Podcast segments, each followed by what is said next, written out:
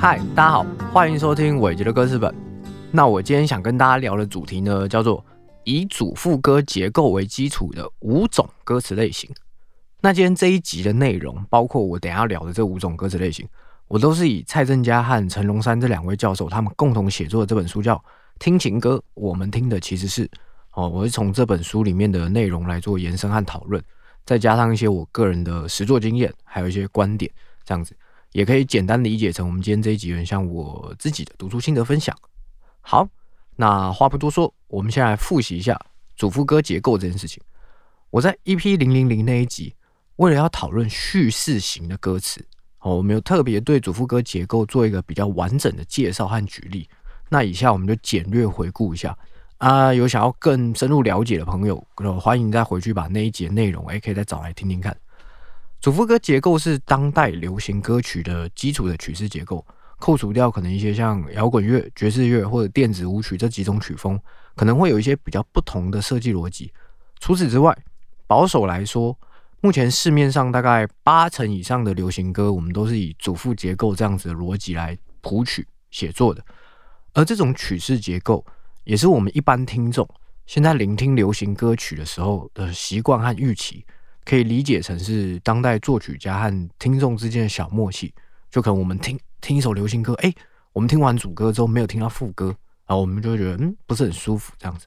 好，那一方面我们可以说，因为以主副歌结构为基础的歌曲占据现在市场的主流嘛，让这种结构可能哎很多人听见，所以被大家所接受啊，慢慢就成为我们的乐听习惯。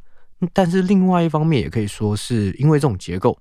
特别符合人类的心理预期，就是我们在听音乐的时候的一些心理预期，所以才容易流行。那这就是鸡生蛋，蛋生鸡的关系，互为表里和因果。我们就明白它其中的运作的道理，然后如果有需要，我们知道怎么操作，那就可以了。那以下我会更着重在讨论功能这件事情，也就是在音乐和歌词上每一个段落，它们各自存在的原因和目的，而主副歌结构。基本上就是以主歌作为铺陈，副歌强化记忆。例如前阵子刚拿下金曲歌后 Hebe 田馥甄演唱的《你就不要想起我》，或者 Ella 陈嘉桦演唱的《真的我》，还有 Selina 任嘉萱演唱的《时间会做的事》。哦，这三首歌都是最典型的主副歌结构。整首歌就只有主歌和副歌这两种段落，其他的地方就是反复的主歌或者是副歌这样子。那主副歌结构的延伸造型，通常还可以有另外三种段落，分别是前副歌、桥段和结尾。前副歌顾名思义，就是在副歌之前的那个段落，也就是作为主歌和副歌之间的连接，好衔接。像是曹格演唱的《烛光晚餐》，光良演唱的《童话》，还有品冠演唱的《未拆的礼物》，这些歌都有加入前副歌的段落，让听起来旋律差异比较大的主歌和副歌之间。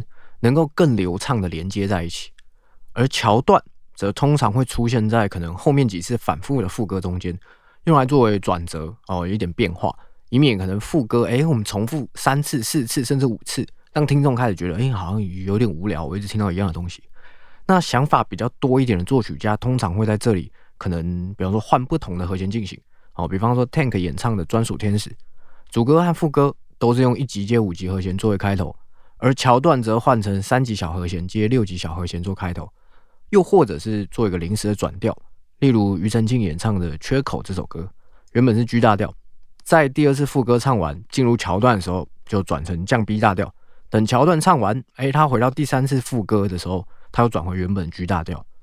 而结尾啊，结尾的段落也有三种比较常见的玩法，第一种就是把副歌的最后一句哦，我再反复唱一次。例如林宥嘉演唱的《勉强幸福》，潘玉文演唱的《下雨诗》，还有许仁杰演唱的《梦见》，都是这种做法，就用来加强副歌最后那一句结论的力度。第二种就是把主歌，哎，他可能再拿回来，在最后唱一段或者半段，像王力宏演唱的《大城小爱》，陶喆演唱的《暗恋》，还有周杰伦演唱的《你好吗》，都是在歌曲的最后，他再把主歌的旋律拿来唱一次，营造一个头尾呼应的效果。那第三种就是他可能哎，作曲家写了一段新的旋律，像是李佳薇演唱的《向天堂的悬崖》，有点像是综合全曲的一个嗯新的结论，啊，或者是创造一个意犹未尽的气氛。当然还有一些比较怪的做法，像周杰伦演唱的《晴天》，他就硬是要把副歌的歌词，哦，在最后再念唱一次做结尾。以上大致就是关于主副歌结构所有你需要知道的事情。那复习完主副歌结构，我们接着来聊聊分类这件事情。其实分类本身就是一个工具，使用者按目的的各取所需，没有任何一种分类方式可以涵盖所有的音乐。也没有一种区别标准哦，可以明确的界定任两首歌它们中间到底差在哪里。比方说串流平台，它的目的哦，它是为了要推荐使用者可能比较会喜欢的音乐，所以它强调的分类方式就是按照配器啊、编曲的风格，可能分成传统的流行、摇滚、古典或者爵士等等。而如果是在 KTV 的系统，因为它主要面对的是来唱歌的消费者嘛，那自然就是选择有音域哦或者语言差异的。男歌手啊，女歌手啊，还有外文歌哦，或者日文歌，像这种以歌唱的人为主体的分类方式。而如果只看歌词，我们也有很多种不同的分类方式。大方向来说，都是以主题为判断标准。比方说，像哎，亲情、爱情、友情、梦想这样子。也有人针对最大量的情歌，再去做更细节的分类，像是从交往的阶段来分哦，可以分成交往前、交往中跟分手后等等。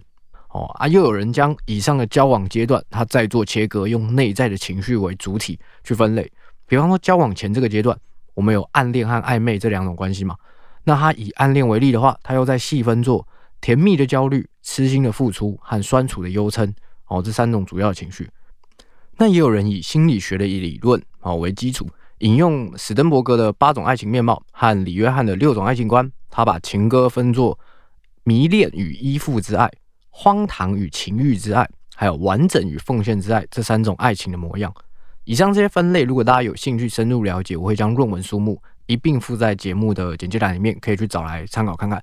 不过，虽然各式各样的分类方法都能帮助听众更容易去分析文本，也有助于填词人在写作的时候能有个诶我一开始的思考方向，但大部分人的分类都比较着重在文字和内容本身，比较少去讨论到歌词在音乐中的功能。所以今天才会想说来跟大家介绍一下《听情歌》这本书里面的分类方式，因为他们是基于歌词在主副歌结构里的功能来作为区分，算是一种比较少见的分类方法。那接下来我们正式来谈这五种分类。我个人简单的估计，大概有四到五成左右的流行歌曲可以比较明确的去套用这个分类。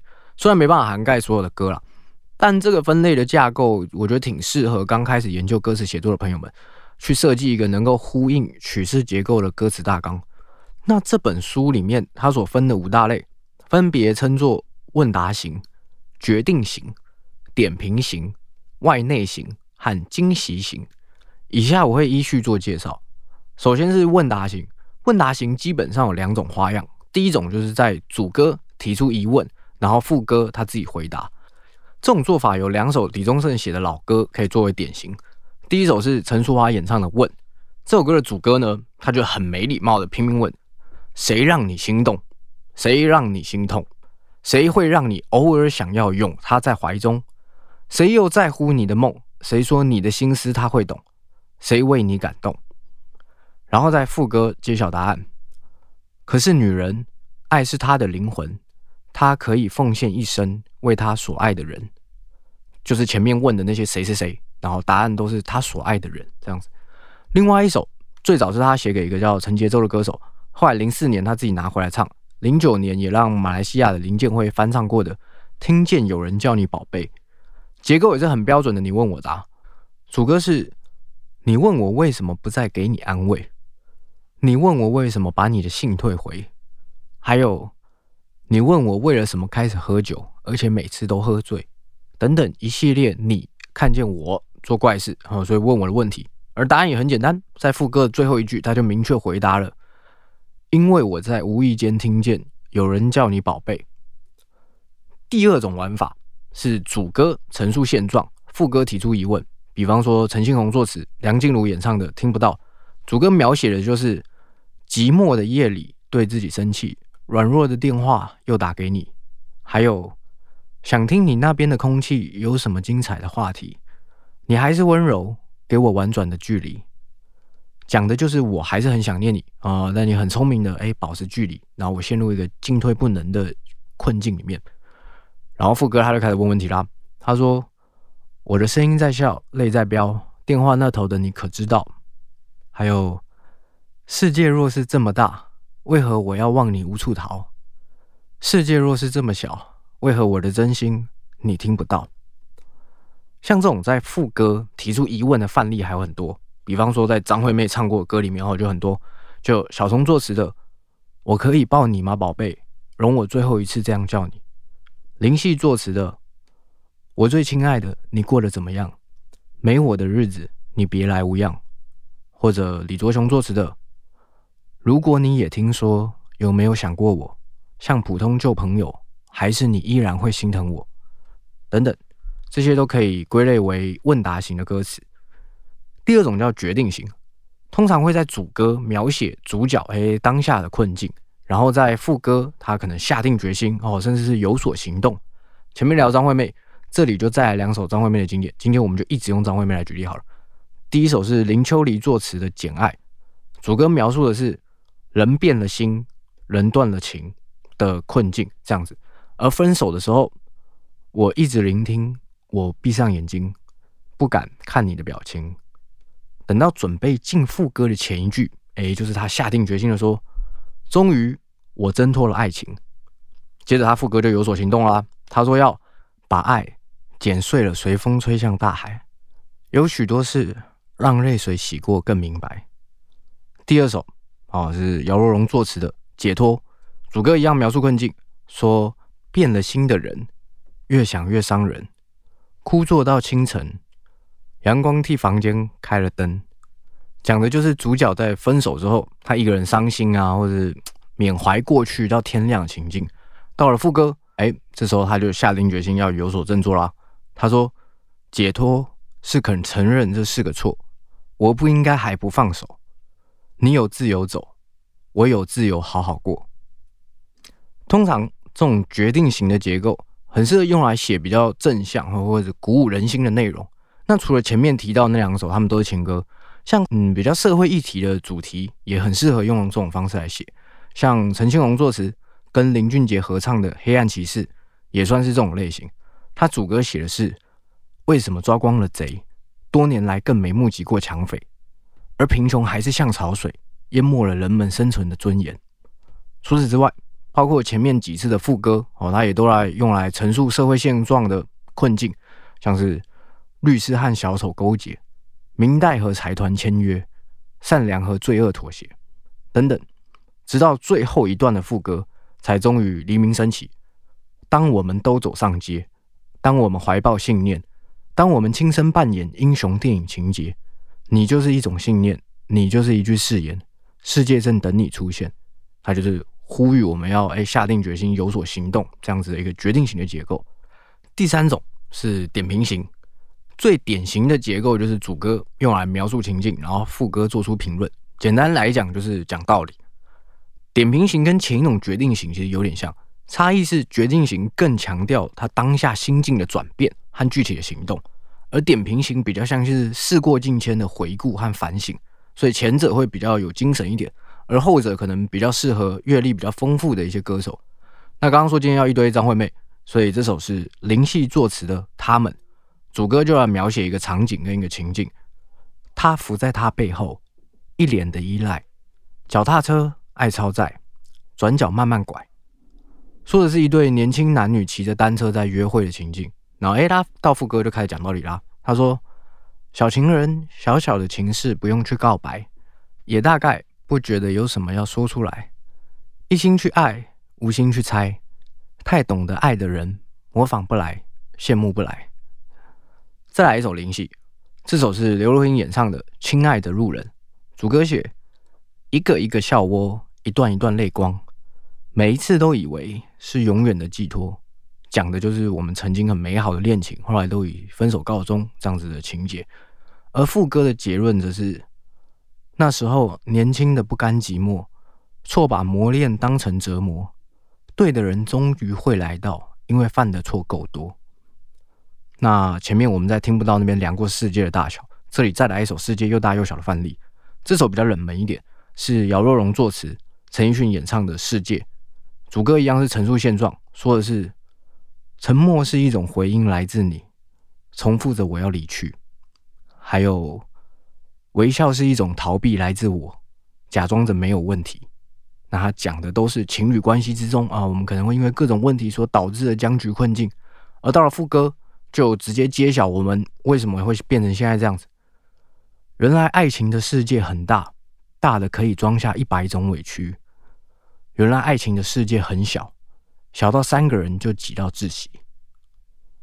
除此之外，还有我很喜欢拿来做范例的，像《没那么简单》和《爱情转移》等等的歌曲，也都是属于点评型为主的写法。这也是一些比较资深的歌手或是一些制作人可能他们会比较喜欢的歌词类型，因为可以让人听起来，诶，好像比较有深度这样子。好，下一种叫外内型，这个外是外在环境的外。而内则是讲的是内心活动，也就是主歌用来描写外在的环境，通常会有比较多场景，好或者物件的描写，还有一些叙事。副歌则是抒发内心情绪，这也是我们之前有提到过的，把抽象的思想和情感用具体的场景描写和情节叙事来呈现，会更容易调动听众的情绪反应。比方说，姚若龙作词，梁静茹演唱的《会呼吸的痛》，就是一种非常好的范例。主歌是讲，在东京铁塔第一次眺望，看灯火模仿坠落的星光。我终于到达，但却更悲伤。一个人完成我们的梦想，强调的就是他自己一个人在东京铁塔上看烟火的场景，同时暗示了他这趟旅行其实本来是两个人可能以前哎约好的共同的愿望。而副歌他就深入到心理层面的活动，遗憾是会呼吸的痛。他留在协议中来回滚动，后悔不贴心会痛，恨不懂你会痛，想见不能见最痛。像这种做法，很多人会直接选择一个具体的物件来发挥，这也是在作文课上，哎，可能常常会被提到的借景物以抒情的写作方式。比方说，陈庆荣作词，杨宗纬演唱的《洋葱》，主歌就写洋葱，盘底的洋葱像我，永远是调味品，偷偷的看着你。偷偷的隐藏着自己，而副歌他就开始抒情啦。如果你愿意一层一层一层的剥开我的心，你会鼻酸，你会流泪，只要你能听到我，看到我的全心全意。还有张思尔作词，林俊杰演唱的《豆浆油条》，主歌就是写豆浆油条，喝纯白的豆浆是纯白的浪漫。还有你说我就像油条，很简单却很美好。好，虽然我不知道被说像油条是哪里值得开心，但反正他接下来就在副歌很开心的唱着：“我知道你和我就像是豆浆油条，要一起吃下去，味道才会是最好。你需要我的傻笑，我需要你的拥抱，爱情就是要这样，它才不会淡掉。”最后一种叫惊喜型，这个“惊”是今天的“惊”，“喜”是喜日的“喜”。刚刚前一种外内型强调的是外物和内心的对比，这种惊喜型。则是着重在沧海桑田，人事已非，也就是过去和现在的差异。诗人陈作词，刘若英演唱的《后来》就是其中的典型。主歌是讲那个永恒的夜晚，十七岁仲夏，你吻我的那个夜晚，就是过去的时间。而副歌则回到了我正在缅怀过去的现在，说后来我总算学会了如何去爱，可惜你早已远去。消失在人海。同样的结构，还有徐世珍跟吴辉福作词，田馥甄演唱的《小幸运》。主歌说的是：爱上你的时候还不懂感情，离别了才觉得刻骨铭心。然后进副歌前，他更强调：也许当时忙着微笑和哭泣，忙着追逐天空中的流星。接着到了副歌，哦，这是他现在当下此时此刻的醒悟。原来你是我最想留住的幸运，原来我们和爱情曾经靠得那么近，还有与你相遇好幸运，可我已失去为你泪流满面的权利，都是过去和现在的一个对比。那聊完我的少女时代的电影主题曲，当然要提一下刚刚照镜子的那些年我们一起追的女孩，这首由九把刀作词，胡夏演唱的主题曲《那些年》。刚刚那两首都是主歌写过去，副歌写现在。当然，我们也可以反向操作嘛。主歌留在原地啊，副歌在穿越时空。这首歌的主歌说的是：“我们终于来到这一天，今天男孩要赴女孩最后的约，也就是此时此刻我正要去你的婚礼啦。而副歌则是缅怀过去那些年错过的大雨，那些年错过的爱情，好想拥抱你，拥抱错过的勇气。还有一首蔡健雅她自己作词演唱的《当你离开的时候》，也是主歌写现在，副歌写过去。他的主歌是说：“我只能低着头发呆，让回忆渗透脑袋，渐渐变空白。”也就是此时此刻，我正在缅怀过去的我们两个。而副歌就是我缅怀的内容，说：“我想起了遇见你的时候，想起你眼神中的温柔，我想起了我们第一次牵手。”以上是这五种基于歌词在主副歌结构里面的功能所区分出来的类型。当然，这仍然是一个比较粗略的分类。五种类型只是他们各自所强调的面向有所不同，并非不能互相共通。反倒应该说，虽然我前面尽量找了一些比较典型的例子，但其实因为今时今日的流行歌曲在篇幅啊和曲式上都越来越庞大、越来越复杂，所以有更多的空间让作词人去设计更多的细节。当然，也能将上述的五种类型互相排列组合一下。比方说，易家扬作词，张惠妹演唱的《记得》，看我们今天说好要一系列的张惠妹，所以这里就来个头尾呼应，这样子。这首歌虽然是主歌描述困境，副歌提出疑问，我们把它归类成问答型。哦，它的副歌就是问说，谁还记得是谁先说永远的爱我吗？但它同时，哦，也是主歌在讲两个人的现况。而副歌则是主角在缅怀过去的美好，所以同样也包含了惊喜型的元素。再比方说，惊喜型刚刚那一段所举的小幸运跟那些年这两首歌，虽然重点我们刚刚是强调它主副歌时空不同的对比，但同时它也有在主歌描述外在的环境和场景，然后副歌抒发内心的情绪，所以当然也能作为外内型来讨论。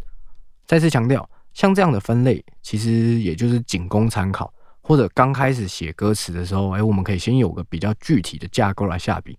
而实际上，本事越好的作者，越能将这五种类型组合在一起，写出文字密度更高、结构更精巧、内容面向更完整的作品。这也是值得学习和努力的方向。以上就是我们今天以主副歌结构为基础的五种歌词类型的内容。老样子。今天提到的各类型作品清单，我都会列在节目简介栏。有兴趣的朋友可以在按图索骥找来研究一下。就这样，剩下的我们改天聊，拜。